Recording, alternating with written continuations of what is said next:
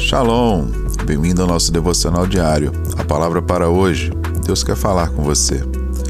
E hoje continuaremos falando sobre fale positivamente, agora na parte 4, baseado no livro de Romanos, no capítulo 8, no versículo 6, onde o versículo nos diz: A inclinação da carne é morte, mas a inclinação do espírito é vida e paz. O pessimismo afeta você espiritual, mental, emocional e fisicamente. Negatividade está diretamente relacionada a doenças cardíacas, déficit de sistema imunológico e a capacidade de lidar com a dor física.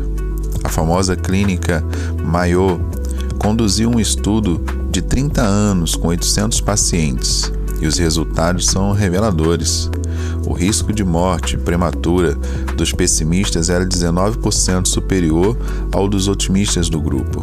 Em Lermed Optimist, How to Change Your Mind and Your Life, Otimismo Aprendido, Como Mudar Sua Mente e Sua Vida, do Dr. Marty Seligman, da Universidade da Pensilvânia, concluiu que o otimismo e o pessimismo afetam sua saúde quase tão claramente quanto os fatores físicos. Você já disse, estou farto disso, então faça algo a respeito, rapidamente. Se você continuar com esse pensamento por muito tempo, ele poderá se tornar realidade. Uma das grandes descobertas da ciência, da medicina moderna, é que as palavras que falamos não apenas é, não afetam apenas os outros, mas também a nós. Na verdade, às vezes elas nos afetam ainda mais. Palavras são poderosas. Você acredita e internaliza o que diz repetidamente. Isso significa que você tem a capacidade dada por Deus para mudar a percepção de suas próprias habilidades de, lim de limitadas a ilimitadas. Vamos ser claros sobre o que isso significa e o que não significa.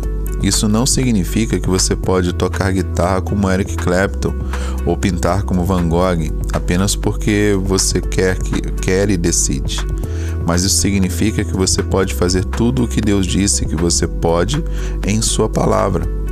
Tudo o que você, tudo o que ele o chama para fazer, ele o capacitará a fazer. E isso vai acontecer quando você alinhar o que sai da sua boca com o que está escrito em sua palavra.